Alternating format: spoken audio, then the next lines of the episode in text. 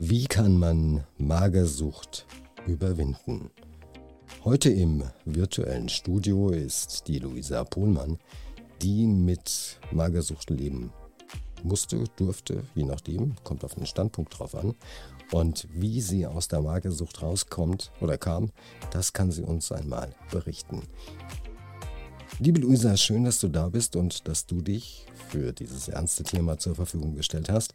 Denn nur wenn man darüber spricht, kann man auch anderen Menschen helfen, einen Weg aufzeigen und ja, ihnen Unterstützung geben.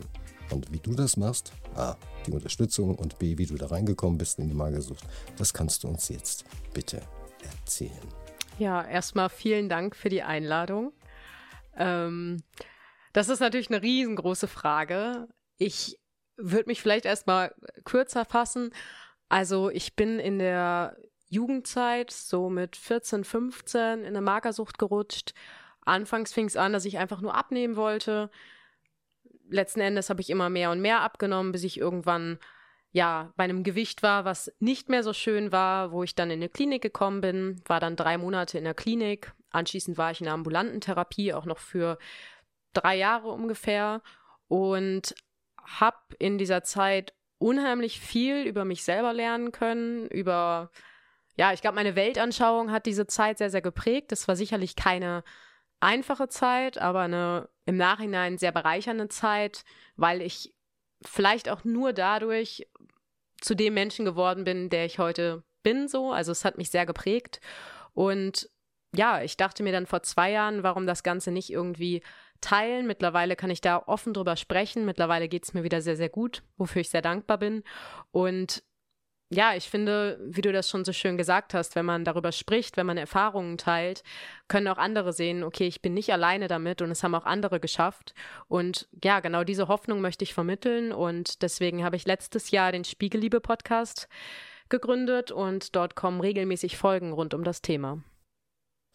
Dieser Podcast, der ist natürlich auch in den Shownotes zu diesem Podcast, zu unserem Podcast hier verlinkt. Wichtig noch, dieser Podcast stellt keine medizinische Beratung oder Behandlungsweise oder Empfehlung dar. Es ist einfach nur ein, ja, einfach nur in Anführungszeichen ein, ja, ein Situationsbericht, ein Lebensbericht. Und äh, ja, dieser ist individuell. Dieser ist komplett individuell und kann bei dir, der du, der du uns vielleicht zuhörst, ganz anders sein. Ja, ich möchte und muss darauf hinweisen.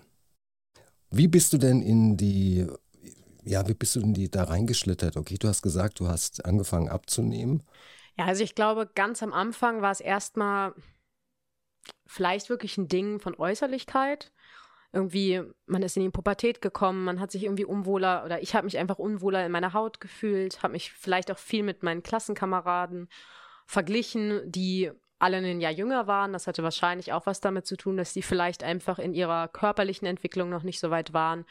Und obwohl ich glaube, immer sehr normal gebaut war, wie ich das jetzt so im Nachhinein beurteilen würde, habe ich mich irgendwie so ein bisschen zu dick gefühlt damals und ja, habe dann erstmal angefangen, so ein bisschen abzunehmen, indem ich irgendwie auf gesündere Ernährung geachtet habe oder weniger Süßigkeiten gegessen habe, weil ich ähm, ja immer sehr viel genascht habe so zwischendurch und hatte dann aber auch sehr schnell das Problem, dass ich halt abgenommen habe, aber dann irgendwie wieder Fressattacken hatte, weil ich dann doch irgendwie Heißhunger auf Süßes hatte. Und irgendwann war es aber dann halt so weit, dass ich so eine wahnsinnige Disziplin aufbringen konnte. Das ist mir mittlerweile fast schon nicht mehr klar, wie das möglich sein kann, dass man dann einfach immer weniger gegessen hat und selbst diese Fressattacken nicht mehr da waren.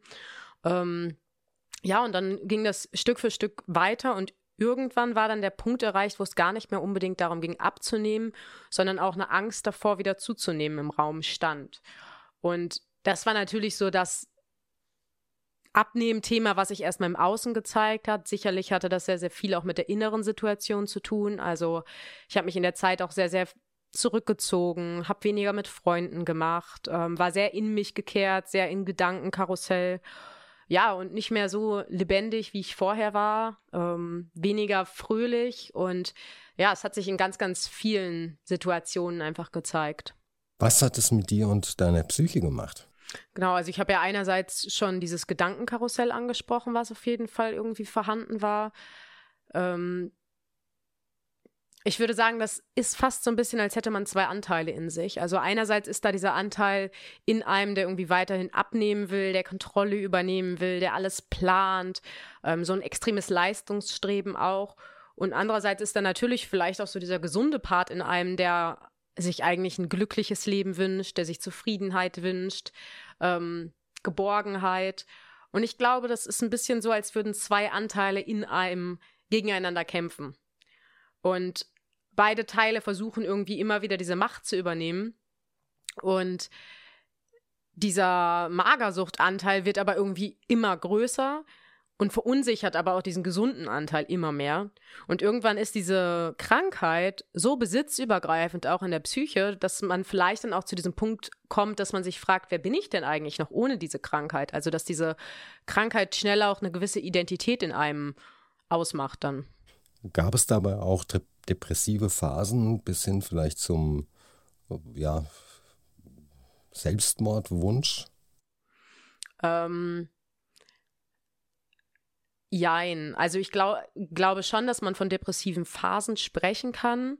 Ähm, das Thema Selbstmord stand nur teilweise im Raum. Also irgendwann war ich an dem Punkt, dass meine Eltern gesagt haben, okay, so geht es nicht weiter. Und ähm, ein Stück weit wurde ich dann so zwangsweise in eine Klinik eingewiesen, wo ich dann halt angedroht habe, dass ich mich selber umbringe. Ich glaube aber, dass das eher ein Ding war, Macht zu übernehmen und Erpressung zu übernehmen, weil man, weil ich mich innerlich so gegen diese Klinik gesträubt habe damals zu dem, zu dem Zeitpunkt. Im Nachhinein bin ich sehr dankbar, dass meine Eltern da so gehandelt haben. Ähm, aber die Sinnfrage stand sehr, sehr oft im Raum. Also ganz, ganz oft war in meinem Kopf diese Frage, was ist mein Sinn in dieser Welt? Warum bin ich überhaupt hier? Also es war schon eine sehr große Sinnfrage da, die auch immer mit diesem Thema Tod so im Zusammenhang stand und diese Frage nach Tod und was ist überhaupt der Sinn hier, stand schon auch häufig im Raum, ja. Aber trotzdem war jetzt nie der Punkt da, dass ich konkrete Pläne gehabt hätte, mich umzubringen oder so. Ja. Aber der Gedanke, der war hier und da mal vorhanden. Aber keine Vorbereitung getroffen, keine Vorbereitung getroffen. Bevor wir zum Sinn des Lebens kommen, wie ist das für Angehörige, wenn ein Kind magersüchtig ist? Ja, das ist eine gute Frage. Stehen die da, stehen, stehen die da irgendwie hilflos gegenüber oder gibt es da eine Co-Abhängigkeit oder wie, wie, wie? Also ich kenne das aus dem eigenen familiären Umfeld. Da war jemand, hat jemand Bulimie und da stehst du völlig machtlos gegenüber als Vater oder als Mutter oder als Onkel oder als Opa, je nachdem, wo das familiäre Umfeld halt war. Wie war mhm. das bei deinen Eltern? Ja, also ich glaube, meine Eltern könnten das jetzt wahrscheinlich noch besser beantworten. Ähm, ich glaube, hilflos trifft es tatsächlich ganz gut. Also am Anfang würde ich sagen, haben sie das ziemlich verdrängt. Also da haben sie schon wahrgenommen, irgendwas stimmt nicht und hier findet eine Veränderung statt. Aber die wollten es nicht so wahrhaben. Also das ist auch das, was meine Mutter immer wieder so geschildert hat. Und ich war dann tatsächlich zwei Wochen auf einer Reise, wo sie mich dann zwei Wochen nicht gesehen hat, indem ich halt dann nochmal abgenommen habe, wo sie dann halt ja, als ich dann wiederkam, ist es ihnen so ein bisschen wie Schuppen von den Augen gefallen, dass irgendwas nicht stimmt. Und daraufhin sind sie dann mit mir damals tatsächlich noch zur Kinderärztin gegangen. Und ähm, da war dann halt auch schnell klar, okay, hier muss was passieren. In dem Moment, wo klar war, ähm, dass ich krank bin, dass ich eine Magersucht habe, ist die Situation eigentlich noch viel mehr gekippt. Also es war einerseits so, die Situation, dass meine Eltern dann versucht haben, dass ich esse. Deswegen gab es dann viel Streit. Ich habe mich dagegen gewehrt. Ähm, ja, das war ganz, ganz schwierig. Während, naja, bevor ich in die Klinik gekommen bin, erinnere ich mich noch ziemlich daran, wie ich mich halt dagegen gewehrt habe, in die Klinik zu kommen. Und ich erinnere mich noch ziemlich gut an einen Satz von meinem Vater, der gesagt hat, so, als ich, also ich habe den Vorwurf gemacht, so, ihr seid nicht mehr meine Eltern, wenn ihr das jetzt wirklich macht.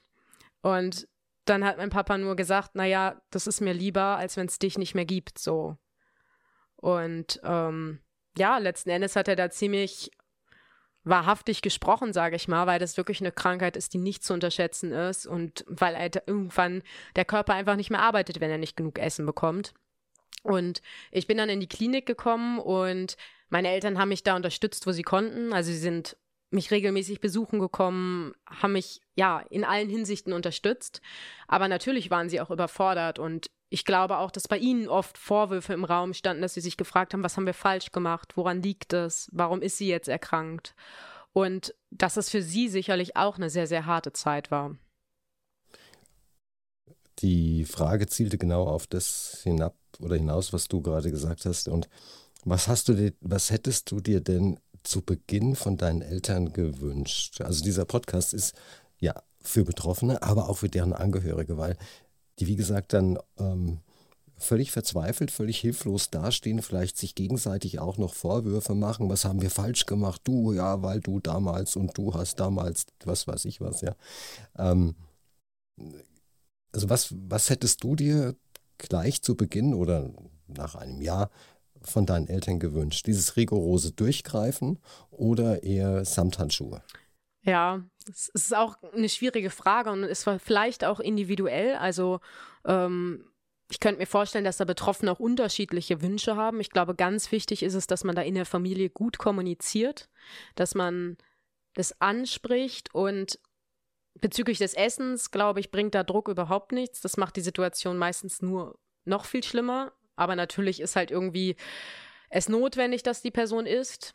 Deswegen ist irgendwann dieser strikte Cut von einer Familie, wo man vielleicht in einer Klinik ist und erstmal das Familienumfeld nicht mehr um sich hat, sehr ratsam, kann ich mir vorstellen, auch weil die Eltern in dem Falle erstmal, sage ich mal, die Verantwortung ein Stück weit abgeben können. Ähm, ich glaube, Verständnis ist ganz, ganz wichtig und es ist wichtig zu verstehen, es ist eine Krankheit. Natürlich gibt es irgendwelche Ursachen von der Krankheit, die sicherlich in den meisten Fällen auch in der Familie liegen können. Aber trotzdem ist es eine Krankheit, in der eine Person reingekommen ist. Und Vorwürfe, weder auf Elternseite noch mir Vorwürfe zu machen, dass ich zu wenig esse oder dass ich mein Verhalten ändern muss, die bringen keinen in dieser Situation weiter. Ich glaube, viel, viel wichtiger ist es, dass man erkennt, okay, es ist eine Krankheit, dir geht's nicht gut und wir müssen jetzt gemeinsam gucken, dass es dir wieder besser geht. Und dass man auch, dass man auch der Person klar macht, du bist liebenswert. Egal, ob du jetzt diese Krankheit hast oder nicht. Weil man sonst ganz schnell wieder zu diesem Muster kommt, okay, du musst dich jetzt erst verändern, damit du wieder akzeptiert wirst. Und ich glaube, das ist auch ganz, ganz schwer auszuhalten. Wurde über das Thema Krankheit, äh, Magersucht jeden Tag dann gesprochen? Du, äh, liebe Luisa, ess doch noch, ess doch noch mal was. Oder wie geht's dir denn heute? Oder wurde das verdrängt? beides so ein bisschen. Ähm, ich habe tatsächlich zu Hause meine Großeltern immer noch mit im Haus gelebt. Die haben das komplett verdrängt. Ähm, und meine Eltern haben schon mich sehr zum Essen gedrängt. Gleichzeitig wurde das Thema aber an sich, also was ist denn eigentlich los und worum geht es denn eigentlich und wie geht es dir? Was ist psychisch los? Ich glaube, das wird eher verdrängt. Aber das Essen an sich wurde thematisiert. Ja, das Problem mit der Psyche ist, ähm, dass viele Menschen auch nicht wissen, wie sie damit umgehen sollen. Wie, du stehst ja da und du weißt nicht, was du machen sollst als Elternteil oder Angehöriger. Das ist ja ganz, ganz, ganz, ganz äh, schwierig. Du warst dann in der Klinik und was, was, wie schaut denn so eine Therapie aus? Also wie hat die bei dir ausgeschaut? Die muss ja nicht für jeden so ausschauen, aber was war da die, was war da, wie, war es dort in der Klinik? Ja, also erstmal war ich tatsächlich in einem ganz normalen Krankenhaus und da wurden erstmal nochmal alle Körperfunktionen einfach abgescheckt, ob mit dem Körper alles in Ordnung ist. Und dann bin ich tatsächlich auf eine Station gekommen, die wir für Kinder- und Jugendpsychologie halt ausgelegt war, eine psychosomatische Station. Und ja, dort, also auf der Station waren Leute mit ganz unterschiedlichen Krankheitsbildern, aber größtenteils Essstörungen, Magersucht oder Adipositas, Bulimie aber zum Beispiel auch Depressionen. Und dort hatte man eigentlich einen ziemlich strukturierten Alltag. Also jeder hatte so sein Zimmer dort und morgens frühs, ich würde jetzt einfach mal so einen Tagesablauf vielleicht erzählen, morgens frühs hat man erstmal so eine Morgenrunde gemacht, wie es einem heute geht. Dann hatte man ganz feste Essenszeiten, immer mittags, Vormittag, also Frühstück, Mittagessen, dann Nachmittag, Abend und dann auch nochmal eine Spätmahlzeit. Da wurde dann auch immer ganz genau darauf geachtet, dass man genug isst. Na, also das wird ganz genau schon auch kontrolliert von den Leuten, die dann da waren. Und ansonsten hatte man einmal die Woche eine, nee, zweimal die Woche hatte man ähm, Einzeltherapie, also da hatte man einfach eine Psychotherapeutin an der Seite, die mit einem gesprochen hat. Dann hatte ich eine Kunsttherapie, einmal die Woche und eine Gruppentherapie, wo man eher so gruppendynamische Sachen gemacht hat. Und ich glaube, alle zwei, drei, vier Wochen gab es auch Familientherapie, wo dann die ganze Familie gekommen ist. Also wo man dann, größtenteils waren das dann meine Eltern, äh, wo man dann einfach gemeinsam mit den Eltern ähm, Sachen thematisiert hat. Und ja, irgendwann ging das dann auch los, dass man normalen Schulunterricht morgens hatte. Also das waren dann drei, vier Stunden Unterricht, weil man ja doch über längere Zeit auch in der Schule ausgefallen ist. Also da wurde so ein bisschen was aufgearbeitet. Aber ja, grundsätzlich würde ich sagen, es war dort sehr strukturiert. Und gleichzeitig hatte man auch einen riesengroßen Rück. Hat dir das geholfen? Hat dir das geholfen, die Struktur?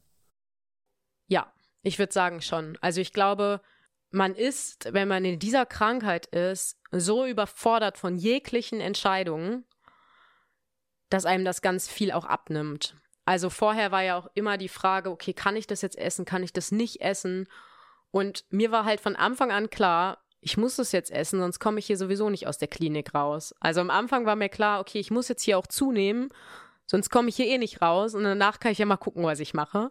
Ähm, während der Therapie hat sich das dann aber auch sehr schnell umgestellt zu, okay, ich möchte auch gesund werden und ich möchte nicht mehr diese Krankheit haben. Am Anfang waren das noch andre, andere Gedanken, aber ich würde sagen, dass mir die Struktur schon sehr geholfen hat. Ja. Wie viel Kilo hattest du gewogen, als du in die Klinik kamst? Ähm, tatsächlich habe ich, ich glaube, 41 oder 40 Kilo gewogen und das war dann so die Grenze, wo man dann in eine Klinik musste. Und wir hatten auch in der Klinik so ganz feste Vorgaben, dass man eine gewisse Anzahl zunehmen muss, um zum Beispiel Besuch zu empfangen, dass man eine gewisse Anzahl zunehmen muss, um vielleicht in die Stadt zu gehen. Und ab einem gewissen, ich glaube ab 48 Kilo oder so, konnte ich dann auch übers Wochenende mal nach Hause fahren. Also ähm, es war ein gewisser Belohnungsplan. Also wenn man eine gewisse Anzahl zugenommen hatte, durfte man dann halt auch wieder übers Wochenende nach Hause zum Beispiel. Konntest du in der Klinik auch über deine Frage der, den Sinn des Lebens nachdenken? Und falls ja, welches Resultat ist denn daraus gekommen? Welches Ergebnis hast du für dich selbst ja, erkannt? Also ich glaube, ich habe damals sehr, sehr viel darüber nachgedacht. Aber ich würde jetzt im Nachhinein eher reflektieren, dass diese Gedanken sehr in eine negative Richtung gegangen sind. Also, dass ich einfach meinen Sinn nicht so richtig gefunden habe. Aber trotzdem der Wunsch nach einem glücklichen Leben, der Wunsch, irgendwie Zeit mit den Menschen zu verbringen, die ich liebe, der war irgendwie da und der hat mich irgendwie aus dieser Zeit, also auch besonders die sozialen Kontakte damals, hat mich irgendwie auch so durch diese Zeit gebracht. Und nach der Klinik ist aber diese Frage immer wieder und wieder gekommen. Und ja, es, also es ist ganz schwierig, welche, welche Sinnfrage da jeder individuell für sich findet. Aber ich glaube, dass es ganz viel geben kann, wenn man so seinen individuellen Sinn gefunden hat. Also ähm, ich habe ja gerade schon soziale Kontakte angesprochen. Ich glaube, für mich besteht mittlerweile ein tolles, glückliches Leben, vor allem daraus, es mit Menschen teilen zu können, die ich liebe.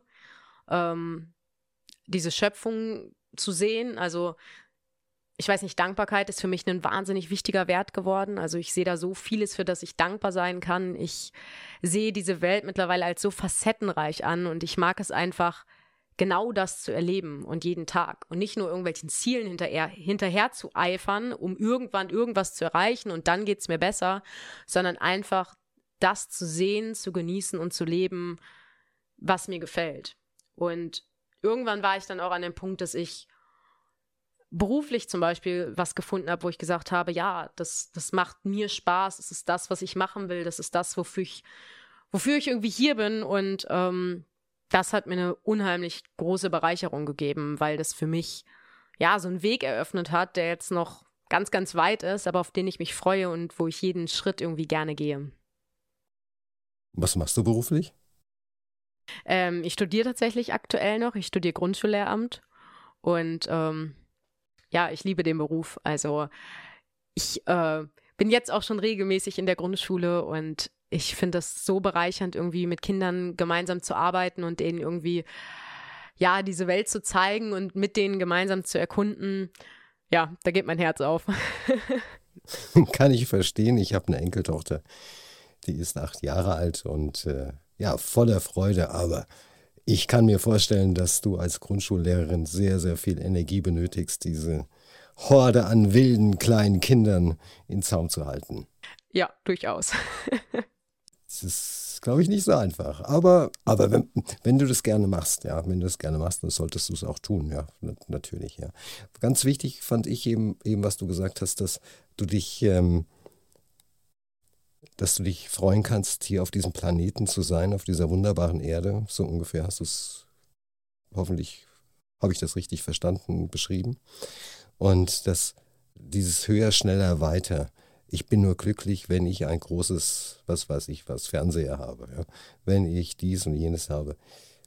Das äh, macht uns nicht glücklich, sondern vielleicht, dass wir erkennen, diese kleinen Dinge wie ich habe ein Dach über dem Kopf ja. oder ich habe ähm, ja, ich kann, ich kann alleine spazieren gehen, ich bin auf keine fremde Hilfe angewiesen, ich kann den Tag genießen und wenn da nur ein Vogel draußen auf, im Baum sitzt, dann kann ich mich an dessen meist hübschen, schönen Gesang erfreuen. Beim Rabe ist es ein bisschen schwierig hier mit hübsch und schön, ähm, sondern dass man ist, dass, dass du dich, korrigier mich, ja, dass du dich eher an Kleinigkeiten erfreust, und die sind auch mehrheitlich ja über den Tag vorhanden, statt dass du dich an materiellen Gütern festmachst.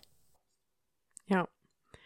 Also ich finde tatsächlich dieses höher, schneller, weiter, ich sag mal, das beschreibt ja schnell auch diese materialistische Gesellschaft, in der wir leben. Und da, das würde ich zu 100 Prozent unterschreiben, dass man da definitiv für sich hinterfragen kann, brauche ich das überhaupt? Und ist es das überhaupt? Also auch ähm, in Bezug auf Social Media, was ja besonders auch viele junge Leute betrifft, die vielleicht auch in solchen Krankheiten drinne sind. Das ist ja mit dem Körper nichts anderes, dass man schnell denkt, oh, wenn ich diesen Traumkörper habe, wenn ich so trainiert bin, so dann geht es mir besser. Ne? Und das hat ja auch schnell so eine ganz materialistische Ansicht, weil unser Körper ist doch vor allem erstmal dafür da, diese Welt zu erfahren uns zu bewegen, zu schmecken, zu riechen, zu hören. Ne? Also einfach diese Welt mit allen Facetten kennenzulernen. Und mal weg davon zu gehen, okay, was, was brauche ich alles und mehr hinzugehen zu, wer bin ich und was darf ich erfahren. Ja, das kann wirklich eine ganz, ganz tolle Chance da auch sein. Und bist du auch spirituell unterwegs? Ja, schon. Also das ist tatsächlich auch eine Sache, die sich so ein bisschen aus der Krankheit heraus ergeben hat. Also ich habe einfach damals schnell auch angefangen, also auch vorher war schon ein Interesse daran da, aber ich habe damals schnell angefangen, nach weiteren Lösungen und Möglichkeiten zu suchen. Also ich habe schnell gemerkt, okay, diese reine Psychotherapie bringt mich schon ein Stück weit weiter, aber irgendwie ist es das nicht alles. Ähm, ich habe tatsächlich damals während meinem Klinikaufenthalt äh, The Secret gelesen. ich glaube, das war so ein bisschen ein Start damals. Also da geht es ja so um gesetzte Anziehung und solche Themen. Und ich habe dann schnell angefangen, auch zu meditieren oder Yoga zu machen, mich irgendwie viel auszuprobieren. Ähm, Glauben hat auch für mich immer eine große Rolle gespielt oder auch Glauben hat mich in einer gewissen Art und Weise durch diese Zeit heraus durchgebracht und ja, dadurch ist das so entstanden und ich beschäftige mich bis heute sehr, sehr gerne damit und sehr, sehr viel damit, ja. Wenn du die Magersucht nicht gehabt hättest, man muss ja auch mal irgendwie schauen, dass irgendwas Positives bei rauskommt, ja, irgendein positives Ergebnis. Glaubst du, du wärst dann auch geistig auf dieser Ebene gelandet oder wärst du, ja, so ein Disco-Girlie geworden, sage ich jetzt mal? ähm, ist das, das ist tatsächlich eine super interessante Frage. Das habe ich mich selber auch schon öfters gefragt. So, man kann es natürlich nicht rückgängig machen, man weiß es nie. Aber ich glaube, dass wir besonders letzten Endes aus den Situationen wachsen, die schwierig sind. Und das hört sich vielleicht auch gerade für eine betroffene Person so bescheuert an, wenn man sich so denkt, oh, warum muss ich das jetzt durchleben? So, warum könnte es nicht auch einfach leichter sein? So, warum ausgerechnet ich jetzt? Und ich glaube aber, wenn ich diese Herausforderung oder diese Hürden nicht ge gehabt hätte, hätte ich über viele Sachen vielleicht nicht so nachgedacht. Hätte ich vielleicht viele Wege, wäre ich vielleicht nicht so gegangen. Kann natürlich sein, dass ich irgendwie auch anders drauf gekommen wäre. Aber so meine Erfahrung ist eher, dass besonders diese schwierigen Momente einen oft dann auch stärker machen, beziehungsweise man dadurch irgendwie vielleicht nochmal neue Blickwinkel bekommt, so. Und das Schöne ist halt, ich glaube, das ist auch einfach ein bisschen die Dualität im Leben. Es wird jetzt auch nicht für immer schön bei mir weitergehen, so. Also, diese Vorstellung, jetzt habe ich diese Krankheit hinter mir und jetzt ist alles rosa-rot und mir geht's super, ähm, die wäre ja auch ein bisschen sehr idealistisch. Also es werden sicherlich immer mal wieder Sachen kommen, sei es irgendwie Todesfälle in der Familie oder Schicksalsschläge oder man ist sich vielleicht doch mal nicht mehr sicher mit dem Grundschullehrerinnenberuf. also es werden vielleicht immer wieder mal Punkte kommen, die vielleicht schwierig sind, aber ich glaube, man geht immer stärker daraus hervor und aus diesen schwierigen Phasen nimmt man ja auch schon ganz viel mit. Also wenn ich jetzt wieder irgendeine Hürde in meinem Leben habe, glaube, gehe ich die ganz anders an, als wenn ich früher diese Hürde nicht gehabt hätte. Kann ich gut nachvollziehen. Nicht wegen der Magersucht. Ich habe mir mal irgendwann mal das Genick gebrochen, wäre fast verstorben.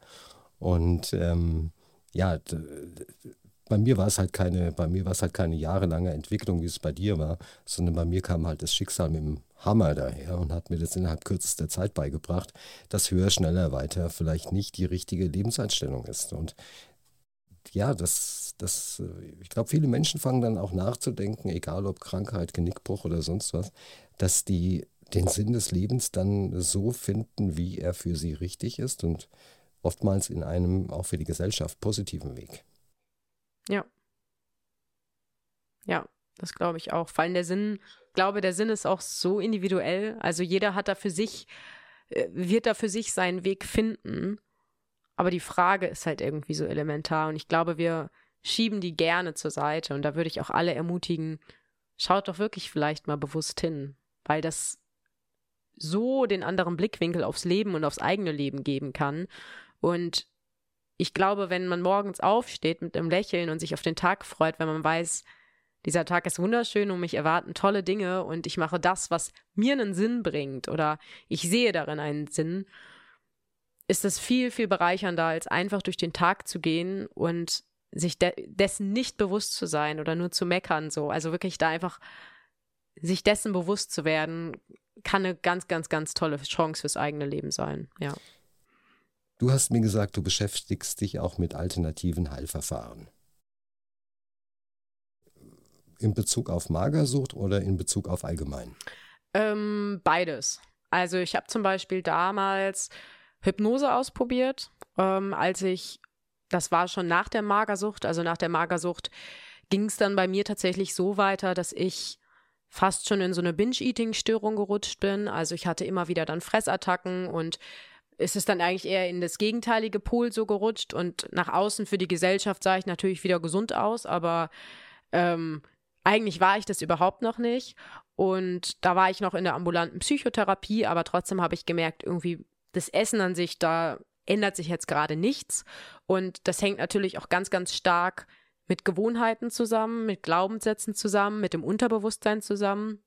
Und dann bin ich damals zur Hypnose gegangen und habe das einfach mal ausprobiert und mir hat das damals, ja, sehr, sehr gut getan. Es hat mir beim Essverhalten irgendwie sehr geholfen. Also mir ging es wirklich besser danach.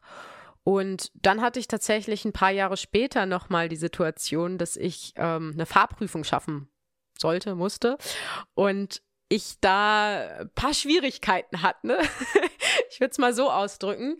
Und ich konnte zwar eigentlich Auto fahren, aber in der Situation der Prüfung, ähm, ja, hat das nicht so funktioniert. Und dann war ich tatsächlich nochmal bei der Heilpraktikerin, ähm, die dann auch wieder eine Hypnose mit mir gemacht hat. Und ja, danach habe ich bestanden. Da sagt jetzt vielleicht der eine oder andere, naja, kann auch Zufall gewesen sein. Ich glaube aber tatsächlich, dass das Unterbewusstsein ein riesengroßen Unterschied in unserem Leben machen kann und dass man über solche Verfahren da einfach nochmal einen ganz anderen Zugang zu kriegen, zu kriegen kann und denkt mir so, warum das nicht einfach unterstützend mal ausprobieren? Man hat ja eigentlich nichts zu verlieren, ja. Ja, letztendlich ist es ja auch egal, ne? was, warum du die Prüfung jetzt geschafft hast. Ist ja letztendlich völlig gleich. Du hast sie geschafft und wie auch immer. Und wenn du dir, was weiß ich was, einen Finger ins Ohr gesteckt hättest, wäre auch egal gewesen. Hauptsache, also es heißt ja immer, es heißt ja immer, wer heilt, hat recht. Egal, ob ich jetzt daran glaube oder nicht, spielt ja überhaupt keine Rolle. Wenn ich daran glaube, geht es natürlich noch einfacher. Das ist klar. Und äh, über Hypnose, da können wir einen eigenen Podcast drüber machen. Aber das ist jetzt nie, nicht dieses, dieses Thema. Und ähm, hast du alternative Heilmethoden auch bei dir in dein Leben eingebunden? Also ich glaube, ich habe besonders so ja, in, meinem, in meiner Freizeit gehe ich äh, schon Sachen nach, die irgendwie sehr in so eine Richtung gehen. Also einerseits meditiere ich sehr, sehr gerne, ähm, einfach um bei mir anzukommen, um zur Ruhe zu kommen. Ich äh, nutze tatsächlich ganz gerne ähm, EFT, das ist die Emotional Freedom Technik. Das ist so eine Klopftechnik, wo es einfach darum geht, Affirmationen zu sprechen und genau an gewissen Stellen ähm, ja dort Sachen zu lösen. Also ich merke, dass das bei mir sehr, sehr, sehr gut hilft. Oder ich mache auch ganz gerne Yoga, einfach um mich mit dem Körper zu verbinden. Es sind aber auch manchmal so banale Sachen, wie halt einfach rauszugehen in die Natur, wirklich dort wieder so diese Verbundenheit zu bekommen oder ähm, ja, ich beschäftige mich auch weiterhin sehr, sehr gerne mit meinem, mit meinen Gedanken, mit meinem Mindset. Ich lese sehr gerne. Ähm, ich journal zum Beispiel. Also ich habe so mein Buch, wo ich zum Beispiel reinschreibe, für was bin ich dankbar oder wenn ich merke, auch da ist gerade irgendwie zu irgendwas wieder ein Gedankenstau und ich denke da viel nach, dann schreibe ich das alles mal runter, um da irgendwie wieder eine Klarheit zu bekommen. Und ich glaube, das sind alles so Sachen, die ja gar nicht viel Aufwand mit sich bringen, die nicht viel kosten, die man ganz einfach im Alltag implementieren kann, die einem durchaus einfach gut tun und weiterhelfen können. Ja. Ja, man muss nur selbst drauf kommen. Also das ist ganz wichtig. Man kann jetzt nicht sagen, du meditiere mal, dann geht es dir besser. Das wird nicht funktionieren, ja, wenn eine innere Sperre ist. Ja, auf jeden Fall. Liebe Luisa, liebe Luisa, wenn du Betroffenen einen oder mehrere Tipps geben könntest, was du hier kannst jetzt in diesem Podcast, welchen Tipp oder welche Tipps wären das? Also Tipp Nummer eins von mir, Entschuldigung, hört euch den Podcast von der Luisa an, wenn ihr betroffen seid. Ja, da ist, wir machen hier, wir machen hier eine ZIP-Version, eine Komprimierung und dort ist es äh, ein bisschen aus, aufgefächerter. Ne? Aber jetzt mal hier für den Podcast. Tipp Nummer zwei, eins haben wir jetzt schon.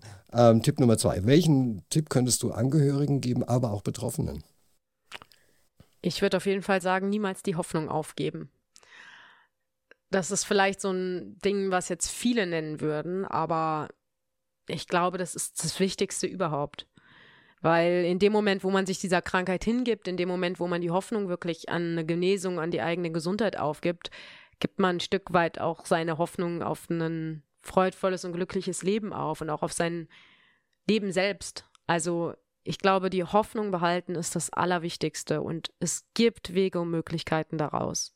Ich habe leider auch schon viele gesehen, die wirklich jahrelang mit dieser Krankheit zu tun und zu kämpfen hatten, aber auch die haben es oft geschafft. Und auch wenn es vielleicht in der ersten Therapie nicht klappt oder wenn das eine Verfahren für einen nicht funktioniert, hört nicht auf, daran zu glauben, dass es einen Weg daraus gibt. Ich finde, Kampf ist da irgendwie so der falsche Wort, äh, das falsche Wort. Man sagt ja oft so, kämpf dafür, so, du, du schaffst das. Aber manchmal geht es, glaube ich, gerade bei dieser Krankheit darum, diesen ganzen Kampf und diesen ganzen Druck loszulassen und wieder zu sich selbst zu finden. Und ich habe ja vorhin schon gesagt, oft hat man dieses Gefühl, wer bin ich denn überhaupt noch ohne dieser Magersucht? Und ich finde, da gibt es eine ganz schöne bildliche Metapher zu, ähm, wenn man einen langen Fluss hat und man sitzt in diesem Boot und das Boot ist irgendwie diese Krankheit und nur mit diesem Boot kann man jetzt über diesen Fluss irgendwie fahren ähm, und man denkt, oh, ohne dieses Boot geht's gar nicht mehr. Und irgendwann ist aber dieser Punkt im Leben, wo man vielleicht doch merkt, ich brauche diese Krankheit nicht mehr, wo man dann doch Stück für Stück lernt, ich kann auch schwimmen. Und am Anfang fühlt sich das vielleicht erstmal ganz komisch in dem Wasser an und man braucht vielleicht erstmal eine kleine Hilfsboje oder ähm, irgendeine Unterstützung, aber Stück für Stück lernt man das und man kommt da raus. Und es wird vielleicht auch immer mal wieder Rückschläge geben. Klar. Aber auch die kann man überwinden. Und irgendwann schafft man diesen Weg über dieses Wasser und ist auf der anderen Seite und guckt zurück und merkt, ach, das Boot steht da hinten und ich brauche das gar nicht und ich bin auch so rübergekommen. Also ja, einfach die Hoffnung nicht aufgeben. Ich glaube, das ist der allerwichtigste Tipp, den ich habe. Und natürlich, wenn möglich, so schnell wie möglich zu einem Therapeuten und Arzt gehen oder Ärztin, dass man sich mit denen austauscht. Ganz, ganz wichtig. Definitiv. Also nicht warten, bis es zu spät ist, was immer zu spät auch heißen mag. Ich würde sagen, das ist auch mein zweiter Tipp. Also holt euch professionelle Hilfe. Ich habe ja am Anfang schon gesagt, ich habe damals meine Eltern dafür verteufelt, dass die mich sofort in die Klinik geschickt haben, weil ich immer gesagt habe, ach, ich kann das und ich schaffe das schon wieder da raus und ich habe das alles unter Kontrolle und ich werde schon nicht weiter abnehmen. Ja, das hat mein krankes Ich damals gesagt. Aber ich glaube, man kann, gerade wenn man so krank ist, oft die Situation vielleicht gar nicht so gut beurteilen oder man ist so gesteuert von so einer fremden Stimme. Und ich bin im Nachhinein so überdankbar, dass meine Eltern so gehandelt haben, weil natürlich hat das mehrere Jahre immer noch mit sich gebracht, um da irgendwie wieder rauszukommen. Aber wenn die nicht so früh gehandelt hätten, weiß ich nicht, wo ich heute stehen würde. Und wenn ich nicht diese Klinik oder auch diese guten Psychotherapeuten gehabt hätten, wüsste ich es auch nicht. Und es gibt ganz viele Coaches da draußen auf dem Markt, die erzählen, ich helfe dir da raus. Und da sind auch wahrscheinlich viele Leute mit tollen Intentionen hinter, die auch gut begleitend arbeiten können. Aber gerade bei solchen Krankheiten, wo es wirklich um die körperlichen Funktionen geht, kann ich das auch nur unterschreiben. Sucht euch da wirklich professionelle Hilfe. Ähm, das ist einfach eine Krankheit.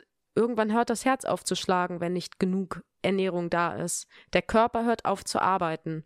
Und auch wenn man denkt, ja, so schlimm ist es ja gar nicht, doch, das ist wirklich alarmierend, wie schnell das manchmal gehen kann. Und deswegen sucht euch Hilfe und öffnet euch auch dafür. Auch ähm, im Umfeld sich Leute zu suchen, sich den Eltern oder Freunden anzuvertrauen und zu sagen, mir geht's nicht gut. Ähm, die meisten sind da offen für, die unterstützen einen. Es tut so gut, da einen Rückhalt zu haben und man also ich habe mich damals super schwer getan, irgendwie das anderen Menschen zu erzählen, dass ich da ein Problem habe. Aber das war so bereichernd und es hat so eine Last von den Schultern genommen, einfach mal drüber zu reden. Also ja, das kann ich auch nur weiterempfehlen. Jemand, der Magersucht hat, beschäftigt sich ja den ganzen Tag, korrigiere mich bitte, mit diesem Thema. Richtig oder falsch? Richtig. Ja, okay. Also ich glaube, ich habe über nichts anderes nachgedacht. Gut, dann war meine Annahme ja richtig. Das heißt, du bist den ganzen Tag, hast du in deinem Boot gesessen, hast darauf geachtet, dass du nicht ans Ufer äh, ja, klatschst, dass du da in der Mitte des, des, des Flusses äh, dich befindest. Dann war das nach und nach weg. Ja, dieses Thema war ja dann nach und nach nicht mehr so präsent im Laufe der Zeit. Wie war das für dich, wenn du dich plötzlich mit anderen Themen beschäftigt hast? Ja, also ich würde sagen, während der Magersucht habe ich mich natürlich ganz, ganz stark immer mit dem Thema Essen beschäftigt, immer ganz stark mit dem Thema Abnehmen, Sport, ähm, aber auch mit dem, was so in meinem Kopf vor sich geht, mit sozialen Kontakten. Und ich habe mich aber auch krass mit der Schule beschäftigt. Also ich habe mich jeden Nachmittag an den Schreibtisch gesetzt und irgendwie meine Hausaufgaben bis zum perfektionistischsten Rand äh, gemacht und ähm, da immer versucht, Leistung zu geben. Und ich glaube, das hat sich auch nach der Klinik ganz, ganz lange noch gezeigt, dass ich dort sehr, sehr zielstrebig und sehr, sehr ähm, engagiert war. Gleichzeitig hat sich dieser Leistungsdruck aber Stück für Stück immer mehr abgebaut. Also ich glaube, das hat ja fast bis zum Abitur gebraucht, bis ich da mal ein bisschen entspannter geworden bin. Das ist selbst heute manchmal noch ein Thema. Vielleicht auch sicherlich ein, eine Charaktersache. Ähm, ich glaube, das Spannende ist, dass ich so vor allem mein sozialer Kontakt wieder verändert hat. Also durch die Magersucht war es schon so, dass ich mich sehr zurückgezogen habe, dass ich irgendwie, ich glaube, ich habe jegliche Freundschaften sehr boykottiert, indem ich Treffen abgesagt habe oder mich einfach wenig mit Leuten verabredet habe, vielleicht auch aus einer Angst verletzt zu werden und von der eigentlich sehr lebensfrohen, lustigen. Luisa ist halt eher so eine Luisa hängen geblieben, die sehr in sich zurückgezogen war, sehr, sehr still, sehr, sehr ruhig. Und nach der Klinik, sicherlich, weil ich dann auch wieder einfach mehr Energie hatte körperlich, weil ich einfach wieder zugenommen hatte, ähm, war ich einfach wieder offener und habe mich wieder mehr auf soziale Kontakte eingelassen und ja, bin da eigentlich dann recht schnell auch wieder normale Wege gegangen und das tat mir definitiv gut. Und natürlich war das ein Stück weit vielleicht erstmal ungewohnt, so dieses Thema Essen sein zu lassen oder auch dieses Thema Abnehmen aus dem Kopf zu verbannen. Also das war lange noch Thema, aber das wurde halt Stück für Stück immer weniger und wurde dann mit anderen Themen abgelöst. Und ja, ein normales soziales Leben war dann auch einfach wieder viel mehr möglich. Ja. Schwingt bei dir noch heute die Angst mit, dass es wieder zurückkommen könnte? Oder denkst du, dass du so stabil bist, dass du sagen kannst, ich kann mich entscheiden, ob? Mm. Tatsächlich hat damals in der Klinik eine Betreuerin mal zu mir gesagt, ähm, so eine Krankheit wird dich dein Leben lang begleiten. Und mich hat das damals so aus der Bahn gebracht, weil ich so dachte, ich bin doch hier, um gesund zu werden und jetzt will die mir irgendwie sagen, dass das immer ein Thema für mich sein wird und fand ich ganz, ganz schrecklich die Vorstellung. Und ja, heute würde ich dieser Sache fast ein bisschen zustimmen. Also ich glaube, das wird immer ein Thema bleiben. Die Frage ist halt, was ich daraus mache. Also ich glaube, dass ich mittlerweile so stabil bin, dass wenn ich irgendwie wieder in so eine Situation kommen würde, dass ich doch ganz, ganz klar weiß, okay, wo führt das hin? Und dass die Entscheidung bei mir liegt. Mhm. Wie es natürlich jetzt in so einer Situation wäre, ist schwierig zu beurteilen. Ich würde aber sagen, dass ich da mittlerweile sehr, sehr stabil einfach bin. Ähm, aber natürlich gibt es halt irgendwie Tage, die halt schwieriger sind. Also ich habe auch immer mal wieder irgendwie Gedanken, wo mich das Ganze irgendwie einholt. Aber da weiß ich halt mittlerweile, wie ich damit umgehen kann. Und da weiß ich halt mittlerweile, nee, mein gesundes Ich will das nicht mehr. So, ich, ich möchte mein Leben anders führen und ich möchte mein Leben nicht an so eine Essstörung geben und ich möchte nicht irgendwann auf ein Leben zurückgucken, wo ich irgendwie nur über Essen und über Körper nachgedacht habe. Und mich wird diese Essstörung eher mein Leben lang begleiten im Sinne von, das hat mich ein Stück weit zu dem gemacht, wo ich heute bin. Und mittlerweile bin ich aber auch an dem Punkt, wo ich sage, ach, das ist irgendwie so ein bisschen Vergangenheitsstuff. Ähm, ich habe mittlerweile ganz andere Themen, die mich beschäftigen und wo ich irgendwie ja durchs Leben gehe oder mit denen ich mich beschäftige und dass das einfach für mich nicht mehr so die Rolle spielt. Ja.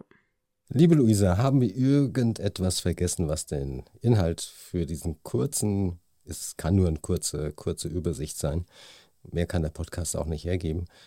Äh, haben wir irgendwas vergessen? Nee, also ich glaube, für eine kurze Übersicht ähm, war da schon einiges drin. Und ja, ich kann einfach nur herzlich einladen. Ihr könnt gerne mal in die Folgen von meinem Podcast reinhören. Es gibt aber auch ganz, ganz, ganz viele andere coole Podcaster, die zu diesem Thema auch arbeiten und was machen. Und ähm, schaut einfach, was euch gut tut. Also ich glaube, gerade bei dem Thema Magersucht ist es oft auch so, ähm, da gibt es ja auch viele Bücher oder so drüber. Und wenn man aber explizit gerade betroffen ist, kann es halt auch durchaus sein, dass solche Podcast-Folgen oder auch solche Bücher manchmal auch triggern können. Also gerade wenn da irgendwie die Krankheitsgeschichte erzählt wird, wenn da von Gewichten gesprochen wird oder so, dass sich die Personen vergleichen, dass die Personen dadurch fast noch tiefer in so einen Sog von der Krankheit reinkommen. Und da würde ich auch einfach nur mitgeben, achtet so ein bisschen drauf, tut euch das gerade wirklich Gutes zu hören oder bringt euch das vielleicht gerade gar nicht weiter, sondern eigentlich in eine noch negativere Richtung. Also da einfach ein bisschen achtsam drauf zu hören. Aber ja, ich denke, wir haben erstmal einen kleinen Einblick gegeben und hoffentlich konnten wir damit ein paar Leuten helfen. Ja, hoffe ich auch. Also, sprecht mit Angehörigen. Ja, Kommunikation hast du vorhin genannt. Gebt die Hoffnung nicht auf, beziehungsweise seid hoffnungsvoll. Und ähm, sucht euch professionelle Hilfe, ganz, ganz wichtig. Nicht bei irgendjemand, der da mal am Wochenende einen Lehrgang gemacht hat, sondern wirklich jemand, der vielleicht jahrelang Erfahrung hat. Äh, ganz, ganz wichtig. Und gegebenenfalls geht er auch in die Klinik. Ja. Und wie gesagt, diese, dieser Satz von deinem Papa, der schwingt mir immer noch im Ohr, weil ich bin selbst auch Vater. Hm? Und ich hätte 100% genauso gehandelt. Ja, nur muss man als Vater oder als Mutter auch dann wirklich bereit sein, die Reißleine zu ziehen, auch das Standing haben zu sagen, ich mache das jetzt. Mein Ego, also als Vater, ich verliere meine Tochter, ist nicht so wichtig, wie dass sie lebt.